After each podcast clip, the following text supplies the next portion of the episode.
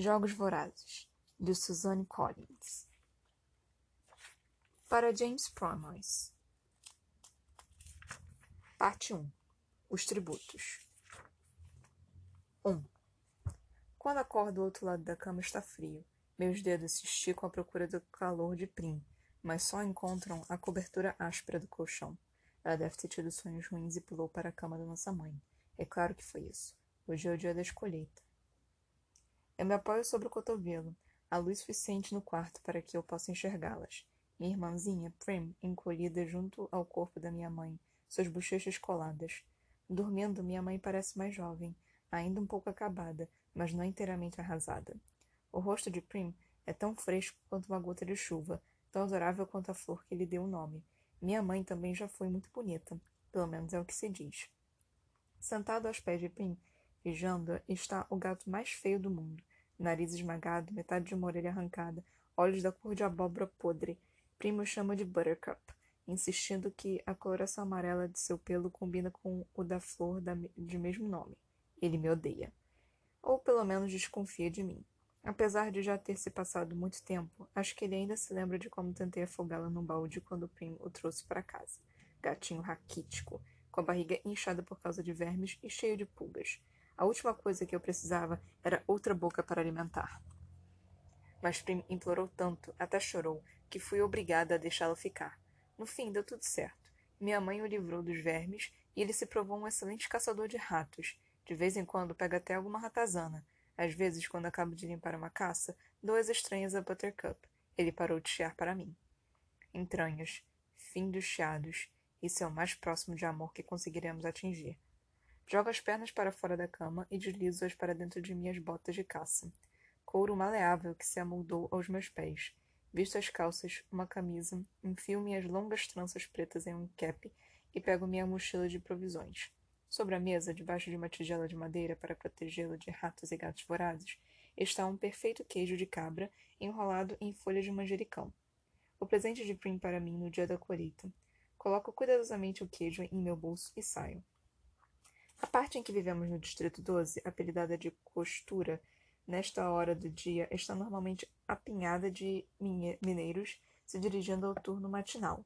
Homens e mulheres com os ombros caídos e juntas inchadas, muitos dos quais há tempo desistiram de limpar a fuligem negra de suas unhas quebradas e de apagar as profundas rugas de seus rostos.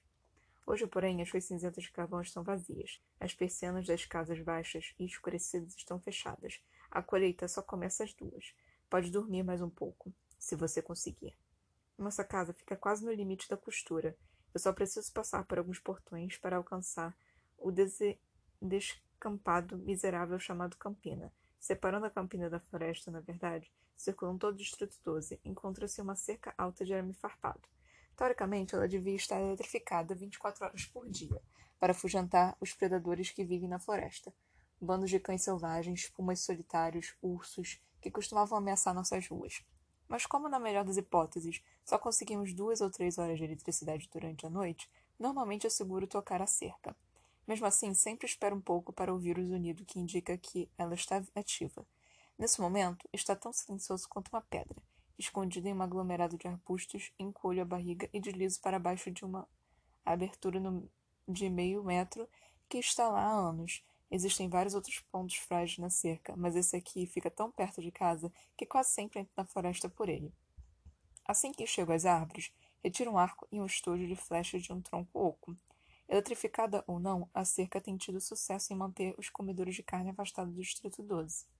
Na floresta, eles correm livremente, e há ainda outras preocupações no local, como cobras venenosas e animais raivosos, e nenhuma trilha por onde se orientar. Mas também tem comida, se você souber como achar. Meu pai sabia e me ensinou algumas coisas antes de explodir pelos ares numa mina de carvão. Nem sobrou nada do corpo para ser enterrado. Eu tinha onze anos. Cinco anos depois, ainda acordo gritando para que ele corra. Mesmo sendo proibido entrar na floresta e a caça ilegal incorrer penas mais severas, mais pessoas correriam risco se possuíssem armas. A maioria, porém, não tem a ousadia suficiente para se aventurar, portanto, apenas uma faca. Meu arco é uma raridade, produzido por meu pai junto com alguns outros que guardo bem escondidos na floresta, cuidadosamente cobertos com uma capa à prova d'água. Meu pai poderia ter ganhado um bom dinheiro vendendo-os. mas se os funcionários descobrissem, ele teria sido executado em praça pública por incitar uma rebelião. A maioria dos pacificadores faz vista grossa para os poucos de nós que caçam, porque eles são tão ávidos de carne fresca quanto qualquer outra pessoa. Na realidade, eles estão entre nossos melhores clientes, mas a simples ideia de que alguém pudesse estar enchendo a costura de armas jamais teria sido permitida. No outono, umas poucas almas corajosas penetram na floresta para colher maçãs, mas sempre numa posição visível da campina, sempre perto o suficiente para correr de volta para a segurança do Distrito 12, se algum problema surgir. Distrito 12, onde você pode morrer de fome em segurança, murmuro.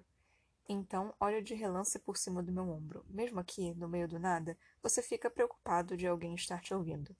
Quando eu era mais nova, assustava minha mãe para valer com as coisas que eu soltava sobre o Distrito 12, sobre as pessoas que governam o nosso país, Panem, da longínqua cidade chamada capital. Com o tempo, entendi que isso apenas traria mais problemas, então aprendi a controlar a língua e a mascarar minhas feições de modo que ninguém pudesse jamais ler meus pensamentos. Aprendi a fazer meu trabalho calada na escola, somente falar o mínimo necessário e de maneira educada no espaço público. Discuti apenas compra e venda no, uh, no prego, o mercado negro, onde ganho grande parte do meu dinheiro. Mesmo em casa, lugar que me incomoda, evito abordar assuntos pro problemáticos, tais como a colheita, ou a escassez de comida, ou jogos vorazes. Prim poderia começar a repetir minhas palavras, então como é que ficaríamos? Na floresta está me esperando a única pessoa com quem posso ser eu mesma, Gale. Posso sentir os músculos de meu rosto relaxando, meus passos se acelerando enquanto escalo o morro até nosso local, uma saliência de rocha que dá vista para um vale. A visão dele, esperando lá em cima, me fez dar um sorriso. E Gale diz que eu nunca sorrio, exceto na floresta. Oi, Catnip, cumprimenta Gale. Meu verdadeiro nome é Katniss, mas quando eu disse o nome a ele pela primeira vez, eu estava quase sussurrando, então ele pensou que eu tivesse dito Catnip, uma flor selvagem muito apreciada pelos gatos. Aí, uma vez, quando o Nice louco começou a me perseguir, o nome passou a ser meu apelido oficial. Eu acabei tendo de matar o lince porque ele afugentava minha caça. Quase lamentei o fato porque ele não era uma má companhia, mas conseguiu um preço bastante bom por sua pele. Olha só o que eu abati. Gale está segurando um pedaço de pão com uma flecha engaixada. Eu rio. É um pão realmente assado, diferente daqueles pãezinhos amassados que a gente faz com a ração de grãos. Eu pego, retiro a flecha e posiciono o nariz em frente ao furo, inalando a fragrância que faz minha boca se encher de saliva. Um pão tão bom assim é para ocasiões especiais. Hum, ainda está quentinho, comento. Ele deve ter passado na padaria bem cedinho para comprá-lo. Quanto custou? Um esquilo apenas. Acho que o velho estava sentimental hoje de manhã, responde ele. Até me desejou boa sorte. Bem, Todos nós nos sentimos mais próximos um dos outros hoje, não é? Prim deixou um queijo para nós. Eu o retiro da mochila. O semblante dele se ilumina com um presente. Obrigado, Prim.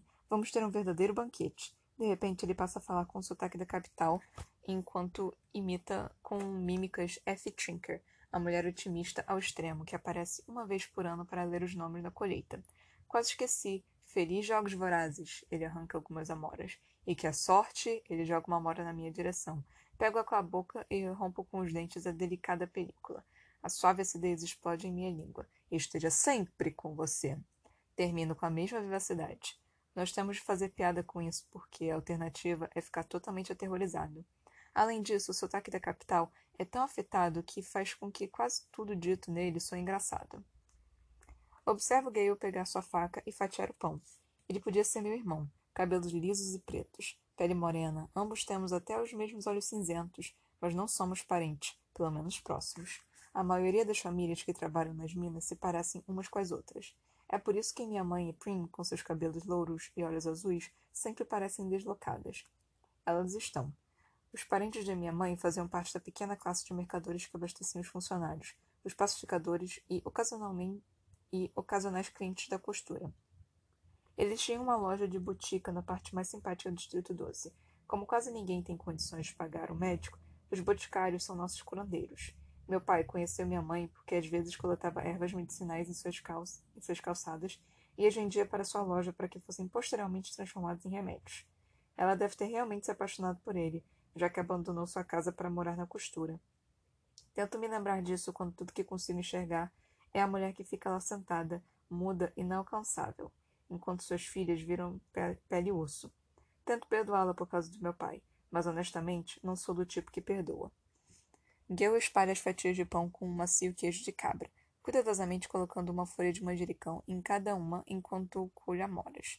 Nós nos recostamos em um canto das rochas. Desse local somos invisíveis, mas temos uma visão bem nítida do vale, que está pinhando de vida devido ao verão. Vegetais a serem colhidos, raízes a serem des desenterradas, peixes iridescentes à luz do sol. O dia está glorioso, com o céu azul e uma suave brisa. A comida está maravilhosa, com o queijo de cabra derretendo sobre o pão quente e as amoras se desfazendo em nossa boca. Tudo seria perfeito se hoje fosse realmente um feriado se esse dia de folga significasse poder vagar pelas montanhas com Gale em busca de caça para a ceia. Em vez disso, nós teremos de estar em pé na praça às duas da tarde, esperando os nomes serem anunciados.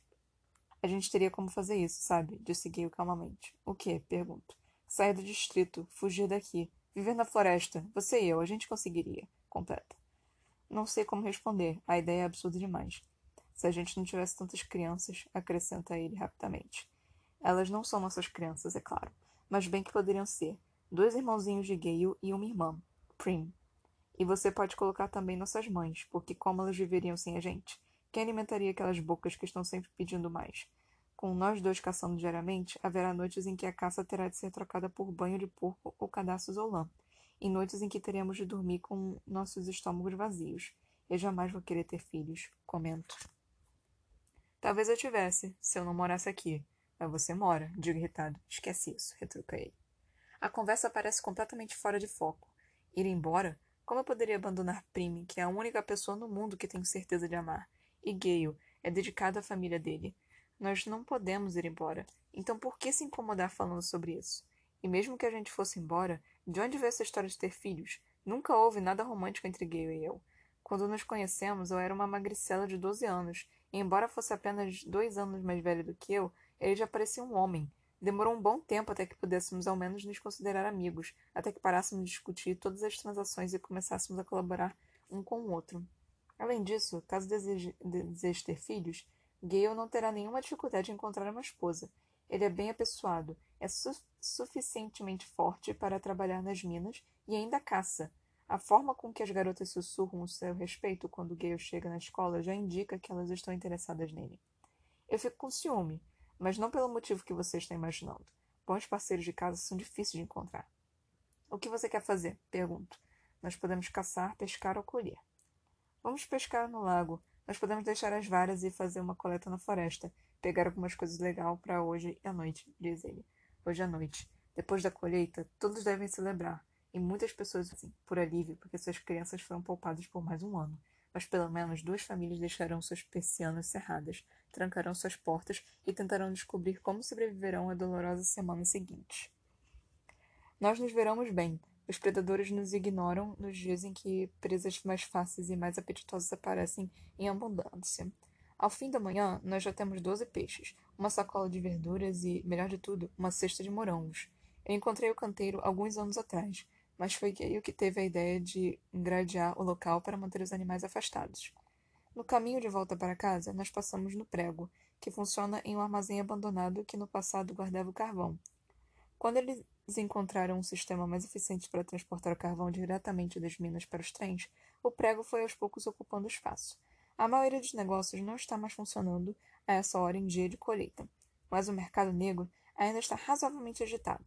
Nós trocamos com facilidade seis peixes por pães de qualidade e outros dois por sal. Gracie sai, a velha ossuda que vende sopa quente de uma chaleira grande, pega metade das verduras de nossas mãos em troca de alguns pedaços de parafina. Podemos fazer negócios até melhores com outras pessoas, mas nós nos esforçamos para manter um bom relacionamento com Gracie Say. Ela é a única pessoa que conhecemos que com certeza adquire cães selvagens. Nós não temos intenção de caçá-los, mas se você é atacado e leva um ou outro cão, você sabe como é. Carne é carne. Quando está misturado na sopa, eu chamo de bife e pronto, disse Gracie Sai, com uma piscadela. Ninguém na costura torceria o nariz para um bom pernil de cão selvagem, mas os pacificadores que frequentam o prego podem se dar ao luxo de escolhas mais sofisticadas.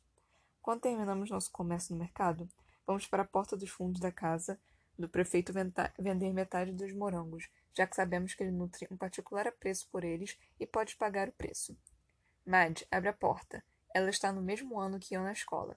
Como é a filha do prefeito, você já espera que ela seja snob, mas ela é legal. Só que prefere se preservar, como eu. Como nenhuma de nós possui um grupo de amigos, acabamos ficando bastante juntas na escola na hora do almoço, durante as assembleias e nas atividades esportivas. Raramente trocamos algumas palavras, o que é bem conveniente para ambas. Hoje, ela trocou o uniforme pardo da escola por um cariz, caríssimo vestido branco, e seus cabelos louros estão presos com uma fita rosa, roupas da colheita. Bonito vestido, elogia Gale. Mas lança um olhar para ele, tentando ver se o elogio é sincero ou se ele está apenas sendo irônico. O vestido é bonito sim, mas ela jamais usaria em circunstâncias normais. Ela junta os lábios e sorri. Bem, e eu. Se eu acabar indo para a capital, vou querer estar com uma boa aparência, não é? Agora é a vez de Gale ficar confuso. Será que ela está falando sério? Ou será que ela está fazendo pouco dele? Aposto na segunda opção. Você não vai para a capital, diz Gale friamente. Seus olhos aterrissam em um pequeno broche arredondado que enfeita o vestido dela. Ouro de verdade. Magnificamente trabalhado. Poderia garantir o pão de uma família por meses e meses. Quantas vezes você já se inscreveu? Cinco? Com 12 anos eu já tinha me inscrito seis vezes. Isso não é culpa dela, interrompo. Não, não é culpa de ninguém. As regras são assim e pronto, continua ele. O rosto de Madge se fechou. Ela coloca o dinheiro dos morangos em minha mão. Boa sorte, Katniss. Para você também, retribuo, e a porta se fecha. Caminhamos na direção da costura em silêncio. Não gosto do fato de Gale ter implicado com Madge, mas ele tem razão, é claro. O sistema da colheita é injusto, com os pobres ficando com a pior parte. Você se torna elegível para a colheita no dia em que completa 12 anos. Nesse ano, seu nome é inscrito uma vez, aos 13, duas vezes, e assim por diante até você atingir a idade de 18 anos, o último ano elegível. Quando seu nome aparece sete vezes no sorteio, é assim que acontece para todos os cidadãos dos 12 distritos em todo o país de Panem. Mas aí vem a, a jogada. Digamos que você seja pobre e esteja passando fome como nós estávamos. Você pode optar por adicionar seu nome mais vezes em troca de tesseras. Cada tessera vale um escasso suprimento anual de grãos e óleo para cada pessoa. Você também pode fazer isso para cada membro de sua família. Assim, aos 12 anos de idade, meu nome foi inscrito quatro vezes no sorteio. Uma vez porque era obrigatório, e outras três vezes por causa das tesseras que garantiram grãos e óleo para mim, para Prim e para minha mãe. Na verdade, precisei fazer isso a cada ano, e as inscrições são cumulativas. Então agora, com 16 anos, meu nome aparecerá 20 vezes na colheita. Gale, que tem 18 e tem ajudado ou alimentado sozinho uma família de 5 pessoas por 7 anos, aparecerá 42 vezes no sorteio.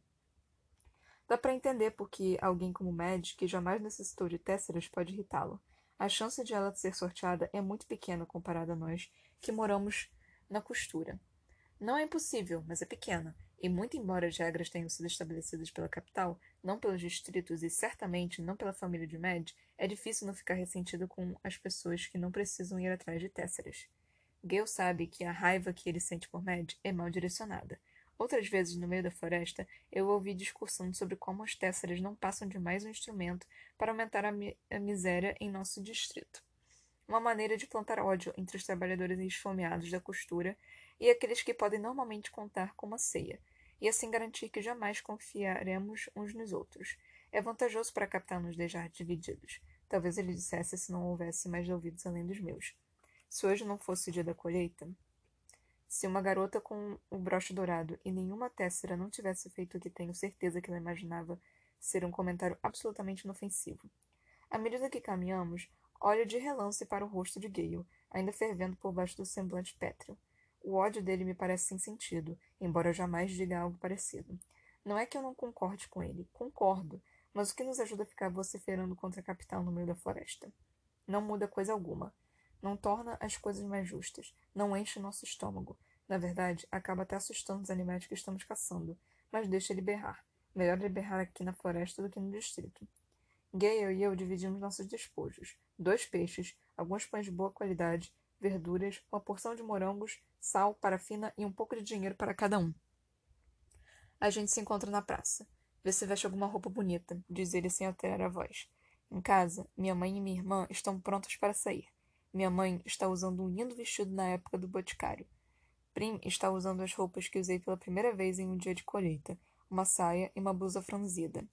Está um pouco grande nela, mas minha mãe ajustou com alfinetes. Mesmo assim, ela está tendo alguns problemas em manter a blusa presa nas costas. Uma banheira de água quente me espera. Eu esfrego a sujeira e o suor e até lavo o cabelo. Para minha surpresa, minha mãe separou para mim um de seus belos vestidos, de um azul bem suave, com sapatos combinando. Tem certeza? Pergunto. Estou tentando superar a vontade que sempre tenho de rejeitar as ofertas dela. Tinha uma época que eu ficava tão zangada que não permitia que ela fizesse nada por mim. Isso aqui é algo muito especial. Suas roupas do passado são muito preciosas para ela. É claro. Vamos levantar esses cabelos também, completa ela. Eu a deixo enxugá-los e fazer uma trança na minha cabeça. Mal consigo reconhecer ao olhar para o espelho, quebrado encostado na parede. Você está linda, diz Prim com a voz abafada. E completamente diferente de mim mesma, concluo. Eu a abraço, porque sei que essas próximas horas serão terríveis para ela. A primeira colheita de sua vida. Ela está com o máximo de segurança que se pode imaginar, já que seu nome está sendo inscrito no sorteio pela primeira vez. Eu não permitiria que ela pegasse nenhuma tessera, mas ela está preocupada comigo, com a possibilidade do impensável acontecer. Eu pro protejo Prim de todas as formas que posso, mas não tenho poderes contra a colheita. A angústia que sempre sinto quando ela está com algum desconforto, enche meu peito e ameaça transparecer em meu rosto. Reparo que a blusa dela escapou novamente da saia da altura das costas e me esforço a manter a calma. Enfia a saia, patinho, digo, colocando a blusa de volta no lugar. Prim dá uma risadinha e faz quack. Quack para você também, sorriu levemente. O tipo de coisa que somente Prim consegue arrancar de mim. Vamos comer. Convido e dou um beijinho rápido na testa dela. O peixe e as verduras já estão cozinhando, mas serão para a ceia. Nós decidimos guardar os morangos e o pão assado para a refeição noturna, para fazer uma coisa especial, digamos assim. Então tomamos leite de cabra de Prim, Lady, e comemos o pão rústico feito com o grão adquirido com tessera, embora ninguém esteja exatamente com apetite. À uma da tarde partimos para a praça. A presença é obrigatória, a menos que você esteja à beira da morte. À noite, os funcionários aparecerão para verificar se esse é mesmo o caso, e se não for, você será preso. Na realidade, é muito ruim que a colheita seja na praça, um dos poucos locais no Distrito Doce que se pode chamar de agradável. A praça é cercada de lojas e, nos dias de feira, principalmente se o tempo estiver bom, dá uma sensação de feriado. Mas hoje, apesar dos vistosos cartazes pendurados nos prédios, o que se tem é uma atmosfera de terror. As equipes de filmagem, empoleiradas como gaviões em cima dos telhados, apenas pioram a, a sensação. As pessoas formam a fila para a inscrição em silêncio, a colheita também é uma boa oportunidade para a capital manter a população sob vigilância. Os jovens entre 12 e 18 anos são arrebanhados em áreas separadas por cordas e assinaladas com as respectivas idades, os mais velhos na frente e os jovens como prim na parte de trás. Os familiares se alinham em torno do perímetro, segurando com firmeza as mãos uns dos outros.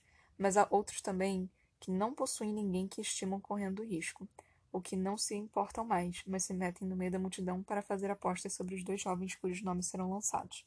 Especulações são feitas sobre suas idades, se são da costura ou mercadores, se ficarão desesperados e começarão a chorar. A maioria se recusa a lidar com esses exploradores, mas cuidado, muito cuidado. Esses, essas mesmas pessoas normalmente são informantes, e quem é que nunca burlou a lei? E podia ser fuzilado diariamente por caçar, mas o apetite daqueles que estão no poder me protege. Nem todo mundo pode se dar a esse luxo. De qualquer modo, Gary e eu concordamos que entre morrer de fome ou com um tiro na cabeça, a bala é bem mais rápida. O espaço fica mais apertado, mais, claustrofóbico, à medida que as pessoas vão chegando. A praça é bem grande, mas não o suficiente para acomodar as 8 mil pessoas do Distrito 12. Os que chegam mais tarde são dirigidos às ruas adjacentes, onde poderão assistir ao evento nos telões, já que tudo é transmitido ao vivo para todo o país. Eu me encontro de pé junto a um aglomerado de jovens de 16 anos da costura.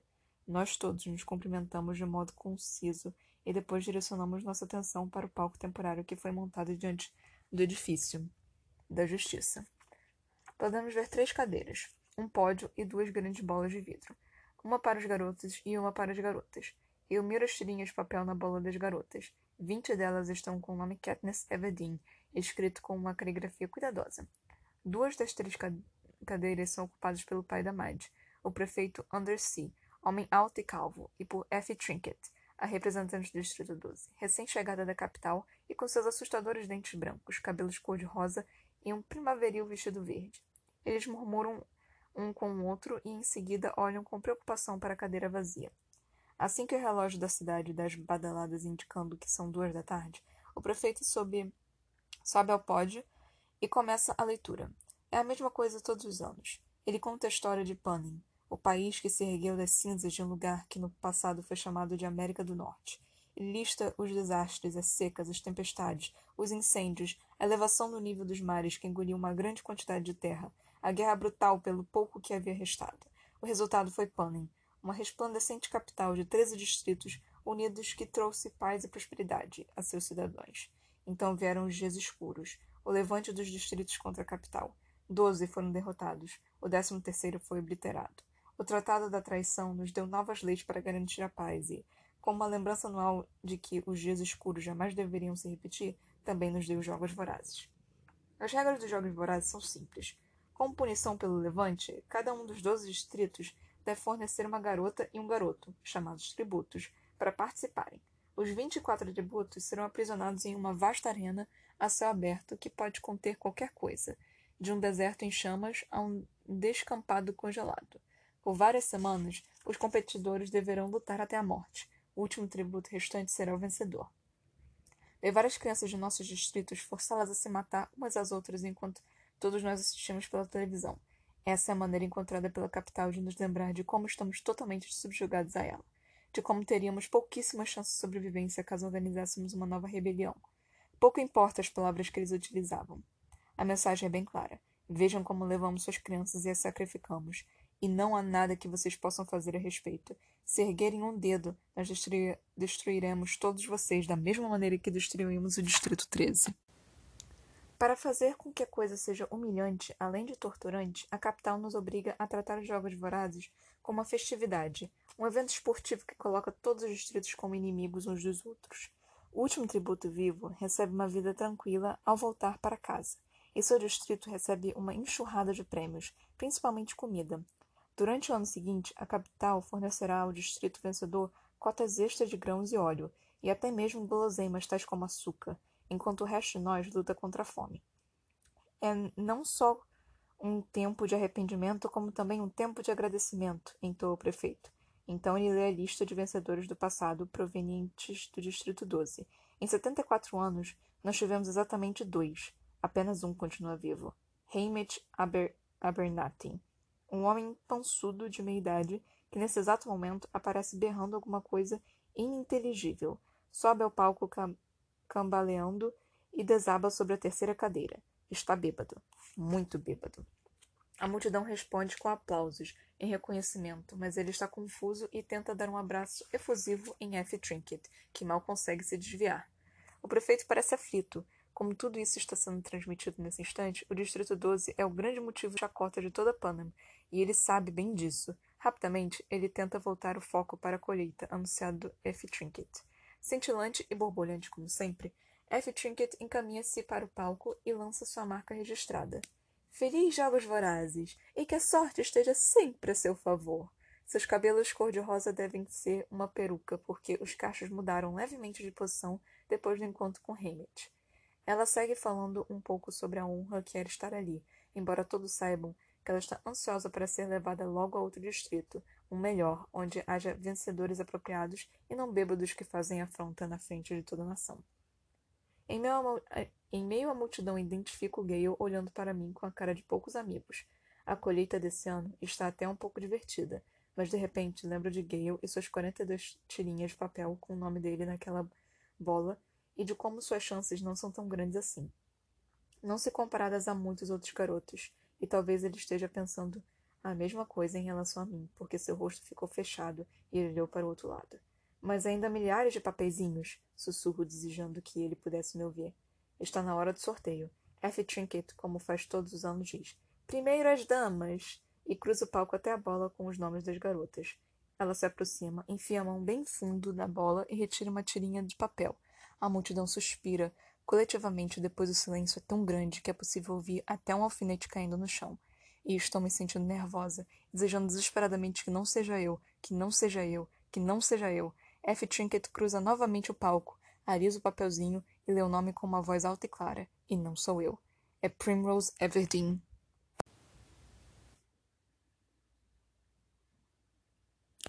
Então, gente, começamos aqui nossa primeira saga, que é Jogos Vorazes, da saga Jogos Vorazes. E hum, eu li só o primeiro capítulo, porque o primeiro capítulo era muito grande, e o próximo capítulo eu não sei se ia dar.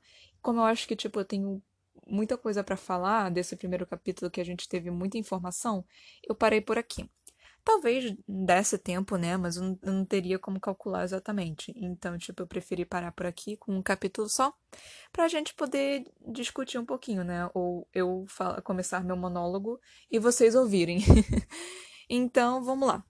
Começamos aqui, um, para quem não conhece, eu já li esse livro, já vi os filmes, inclusive tem filmes, vocês que estejam ouvindo pela primeira vez esse livro pela primeira vez, é, tem os filmes de Jogos Vorazes, muito bons, inclusive, super recomendo vocês assistirem, que são fantásticos, são realmente fantásticos. A escolha do, do cast do, do, dos atores foi, tipo, foi incrível. É, a atuação deles é incrível, é, a música é incrível, é tudo incrível, realmente muito, muito bom. Recomendo super para vocês assistirem. É, então, tipo, eu, eu acho muito bom. São três livros esse da, da saga Jogos Vorazes e o livro é dividido e o livro e o filme é dividido em quatro, tá? Então, vocês que estejam curiosos e, sei lá, queiram ver o filme antes de ouvir o livro, ou leram esse primeiro capítulo e queiram ver o filme antes de tudo. Então é só vocês procurarem Jogos Vorazes e vocês verem todos os filmes. Eu acho que tem na Netflix, não tenho certeza. Se não, vamos baixar ele, porque, né, somos brasileiros e baixamos qualquer coisa. Mas enfim, é, olha eu incentivando a pirataria aqui, gente. Eu não disse isso, eu não disse isso. Isso é errado, tá? É muito errado. Você tem que alugar, você tem que comprar o filme, acho que nem existe mais locadora para poder alugar. Você tem que comprar o filme ou tem que é, acho que você pode alugar agora online, se eu não me engano. É porque virou uma coisa tão louca essa. Eu ainda sou. Eu tô velha. Eu ainda sou da época que eu, eu ia pro lugarzinho e via os DVDs, ficava toda feliz vendo os DVDs e escolhendo um ou outro para poder assistir. Então, assim, eu sou dessa época. Aí, vamos lá. Nós começamos a história, né, com é, um mundo distópico. Não sei se vocês sabem o que é uma distopia, porque nós temos utopia e nós temos distopia. Utopia é o um mundo perfeito, basicamente. É que todo mundo tá feliz, todo mundo tá tá bem, todo mundo tem dinheiro, todo mundo, todo mundo tá bem, basicamente. Não tem coisa ruim acontecendo, é uma utopia. Utopia é a perfeição, é praticamente a perfeição, uma sociedade perfeita. Distopia é justamente o contrário. É tipo, a sociedade tá caída, tá caquética, tá tipo, bando de merda acontecendo e tá lá, distopia. Tipo, mundo pós-apocalíptico, esse tipo de coisa são as distopias. E aparentemente isso é um mundo pós-apocalíptico, né? Aconteceu alguma merda antigamente. E aí o mundo foi dividido entre 13 distritos e Panem, que é a capital. Não, mentira, Panem é o país a capital é a capital. Aí nós temos lá Panem, que é onde a nossa querida personagem principal mora, que é a Katniss Everdeen, que nós fomos apresentadas a ela. É, eu, eu, tenho que tomar cuidado porque eu fico anotando as coisas, só que eu já li o livro e eu já vi o filme, sou grande fã, então eu tenho que tomar cuidado para eu não dar spoiler para as pessoas que ainda não conhecem o livro barra filme. Então, tipo, eu tenho que me manter aqui nas, nas minhas pequenas anotações. A Katniss, aparentemente, é do Distrito 12. É... Ela mora com a mãe e com a irmãzinha Prim, de 12 anos, porque foi dito que o início da, da colheita, como se diz, é, é só com pessoas de 12 anos. Era a primeira vez que a Prim ia, ia ter o nome dela colocado no no sorteio lá. Então ela tem 12 anos. E a Prim foi escolhida. Porra, só tinha um único papel da guria e ela foi escolhida. Nossa, a sorte da guria. Pobrezinha da Prim, gente. Meu Deus do céu. Ai, Prim, Prim, Prim. É que vocês não conhecem ela ainda. Mas eu, eu sou completamente apaixonada pela Prim e pela Katniss. Elas são dois amores. Eu, eu amo elas de paixão. Então, assim. Ai, Prim, tadinha. Ela, ela vai ter que ir pro, pros, pros jogos agora. Ela foi a primeira. era um único papel. O quanto, o, o quão má, de má sorte você tem que ter. A Katniss tinha 32 papéis. Cara, eu me sinto muito com a Prim, porque não nesse sentido, obviamente, que eu não tô sendo levada pra morte. Mas, é... quando eu, eu faço sorteio, eu, eu, eu nunca ganho nada. Eu, eu faço sorteio, tipo, milhares de vezes. E eu nunca consigo ganhar. E eu fico, tipo, cara, eu não vou mais fazer esse negócio, não, porque eu, eu não tenho sorte para isso. Eu não tenho sorte para isso. Eu tenho certeza que, tipo, se fosse uns Jogos Vorazes, eu ia ganhar. Porque a minha sorte é, é, é, é da Prim, basicamente. Aí, tipo. Vamos lá. Nós temos os 12 distritos, quer dizer, 13 distritos, porque o 13 terceiro foi destruído como uma mensagem da capital, tipo, ah, vocês estão se rebelando aqui, então a gente vai foder com vocês. E aí acabaram com o Distrito 13. E aí eles resolveram, tipo, como uma forma de punição, é pegar as crianças de 12 a 18 anos e vamos fazer um Battle Royale com elas. Ai, Deus. É, para quem não sabe, Battle Royale é justamente, tipo, isso que, tá, que vai acontecer com é, nesses jogos vorazes. Porque o Battle Royale é justamente, tipo, você pega um conjunto de seres humanos, você coloca em um lugar, você fala, tá, vocês agora lutem e só um vai sobreviver, tá? Vocês têm que se matar e só um sobrevive. Isso é o conceito de Battle Royale, que inclusive é, é um anime e é um livro. Tipo, tem um livro, tem um mangá, tem um tem um anime, tipo, e tem vários, vários filmes, barra animes e jogos que tem esse mesmo conceito, tipo, é um conceito muito comum, bem comum mesmo. Então, tipo, tem o próprio Battle Royale, que é muito legal, inclusive, eu recomendo para vocês lerem ou assistirem o anime. É, tem Batum, que também é um, um anime de Battle Royale, a gente agora tem, tipo, Fortnite, que fez bastante sucesso, tá fazendo bastante sucesso, que é o jogo de Battle Royale. Eu acho que PUBG também, se eu não me engano, é esse mesmo conceito de Battle Royale. Então, tipo, é, é um conceito bem, bem, bem comum, bem famoso, assim, que, tipo, é bem antigo, nossa, é muito antigo esse conceito. Ele existia há anos, tipo, não sei dizer exatamente quando, mas é, é um conceito bem antigo que ele eh, que Jogos Vorazes trouxe de volta, sabe? Fez um boom, simplesmente. Jogos Vorazes, tipo, é da minha época, da minha época de adolescência. Fez um boom tão grande que começou a voltar, sabe? Coisas de Battle Royale, coisas de. esse tipo de luta. Então, assim, é... Esse é um livro de, da minha adolescência que eu li e tudo mais. Mas voltando pro, pra história até então. É, nós temos o Gale, aparentemente também, que é um pouco mais velho do que a Katniss. Eu acredito que, já que ele é dois anos mais velho, e eu acho que ela tem 16, se eu não me engano, falaram que ela tem 16. O Gale já tem 18 e esse é o último ano dele. Então, se ele não for pego ali no papelzinho, ele não precisa mais fazer e tá salvo. Uhul! Vai, Gale, você não precisa ser escolhido. Não seja escolhido, pelo amor de Deus. A Katniss já viu a, já viu a Prim ser escolhida. Ela não precisa de eh, ver você também sendo escolhido. E note que eu estou falando isso como se eu não soubesse o que vai acontecer, e eu sei o que vai acontecer, mas eu gosto de trabalhar a atenção aqui, porque eu sou dessas. então eu quero que vocês fiquem muito confusos com essa questão de tipo, uh, será que o Gale vai ser escolhido? Será que ele não vai ser escolhido? O que será que vai acontecer? O que será que vai acontecer? Então eu quero realmente que vocês, tipo, fiquem tensos e. Eh, porque eu fiquei tensa também. Então, tipo, eu quero que vocês tenham essa noção, essa. essa essa ansiedade toda de eh, eh, de esperar próximos capítulos, porque eu também tive que fazer isso, o que foi bastante bosta. Mas enfim, um, então, parece que vamos pegar o que foi dado pra gente nesse primeiro capítulo, né?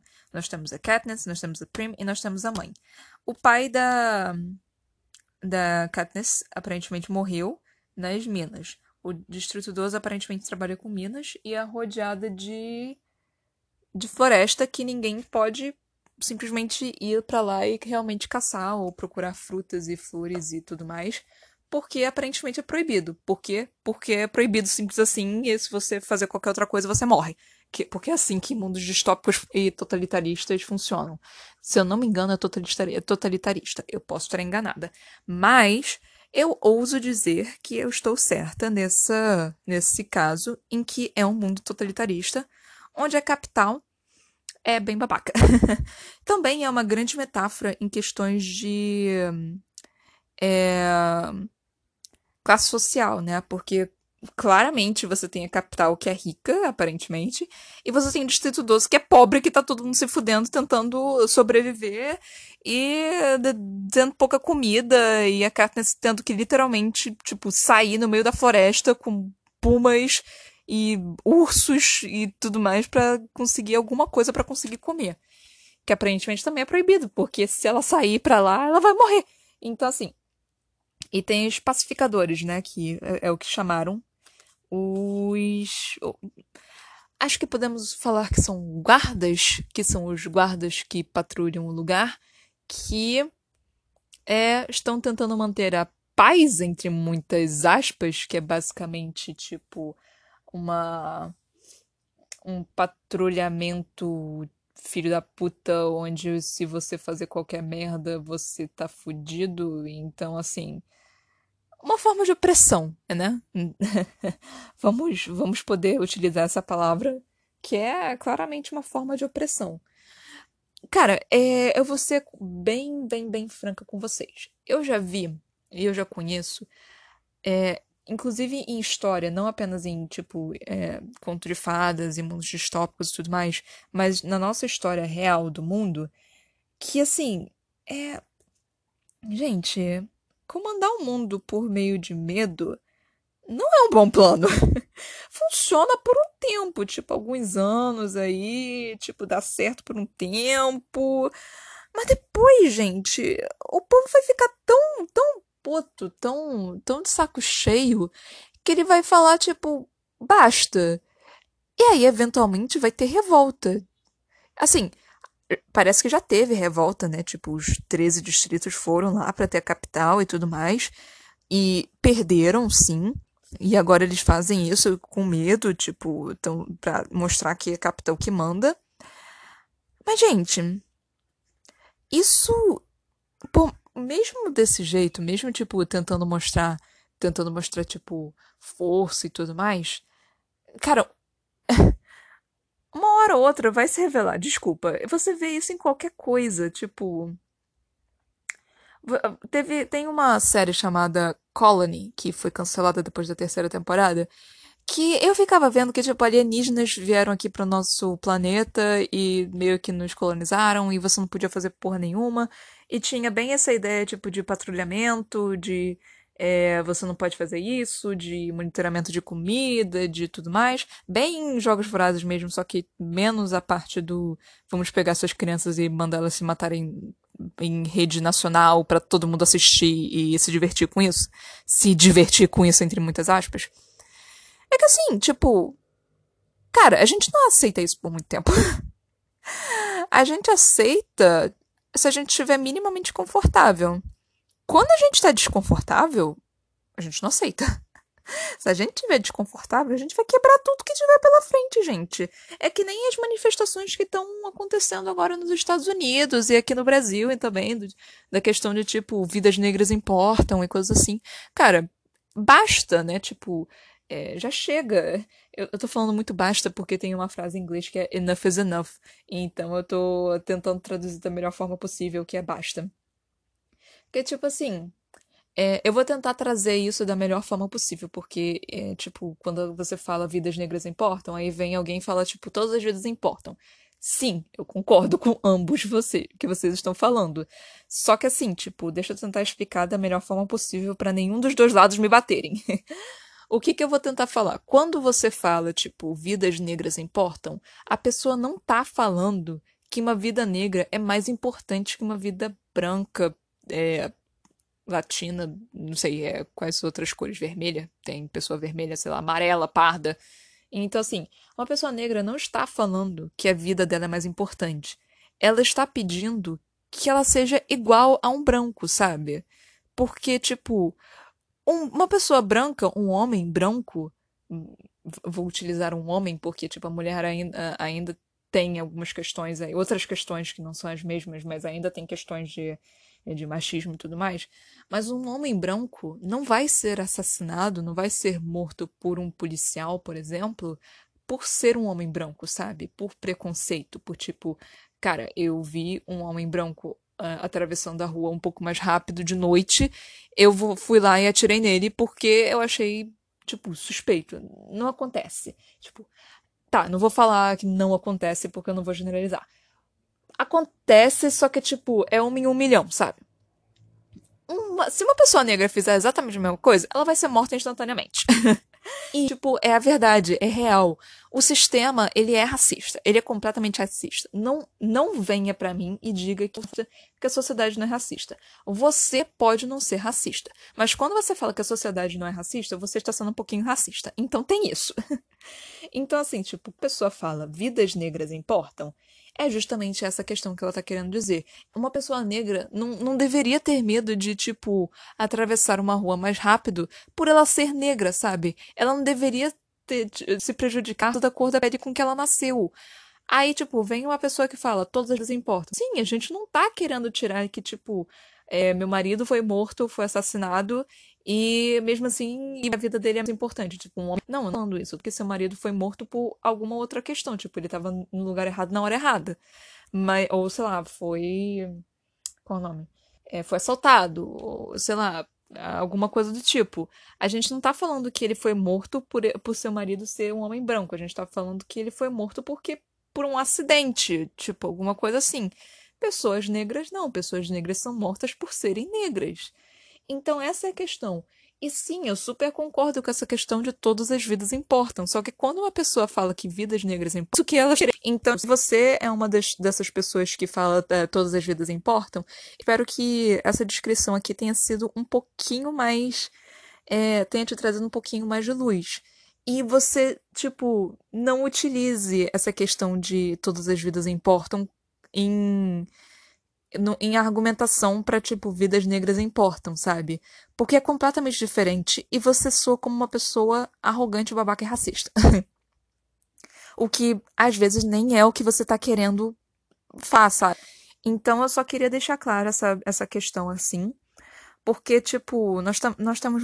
E não apenas isso. Tipo, fala que todas as vidas importam. E aí tá, tá pouco se fudendo pro, tipo, os imigrantes árabes, pra imigrantes, imigrantes de outros países, né, vindo pro seu país. Eu tô falando mais dos Estados Unidos, porque eu, eu tô mais em cima disso nas questões dos Estados Unidos. E isso não acontece tanto que teve tentado de. É, atentados de terroristas, essas questões, sem ser, tipo, é, brasileiros brasileiros, sabe? Eu, pelo menos eu acho que não, pode ser que sim. Mas a gente não teve atentado do tipo dos Emirados Árabes. Pelo menos eu acho que não. Posso estar enganada. Se eu estiver enganada, alguém me acerte. Mas assim, Estados Unidos tem muito essa questão de de imigração, do até porque faz fronteira basicamente com o México, né? De, é, de preconceito com pessoas pessoas árabes, de religião é, muçulmana e tudo mais. Aí quando fala de todas as vidas importam, não estão querendo incluir essas pessoas. Aí eu só fico, hum, que interessante. Então, tipo, tem isso. Para que fique claro aqui essa questão do vidas negras importam e todas as vidas importam, porque, tipo, é só uma questão de, de como se diz? É só, é só uma questão de que você. de noção. A gente não tá falando que a sua vida é menos importante por você ser branco. A gente tá falando que a vida de um negro deveria ser tão importante quanto a sua. É isso, a gente não tá querendo tirar os seus direitos, sabe? É impressionante isso. Que a gente, tipo, tá tentando ser. igualar as coisas, tipo, de, tentando deixar as coisas o mais nivelado possível, o mais igual possível. E as pessoas estão achando que estão querendo tirar os direitos delas, sabe? Ai. Enfim, é, eu espero que, tipo, isso tenha ficado claro, né? Que, assim, às vezes você nem sabe quando você fala, tipo, é, todas as vidas importam, como isso soa, né? Então, eu tô tentando explicar aqui da melhor forma possível para vocês. Porque, eu, é, pelo menos no Brasil, eu sei que tem muita gente alienada. Então, eu espero que isso tenha, tenha dado um pouquinho de luz para vocês, né? então, voltando aqui pro os Jogos Vorazes, porque, socorro, esse, isso vai trazer alguns temas polêmicos, mas não tão éticos, mas talvez mais é, socioéticos, né? Tipo, de questões de história, de. e essas coisas assim. Então, assim, nossa, eu, eu saí de um livro completamente, tipo.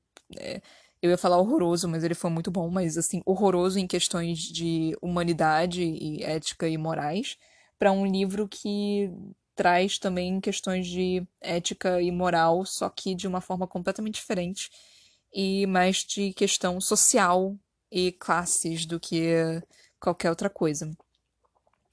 É, voltando aqui um pouquinho pro livro de novo, nossa, vocês não têm noção do quão difícil é eu ficar me lembrando de tudo, sendo que eu já li o livro inteiro e vi todos os filmes.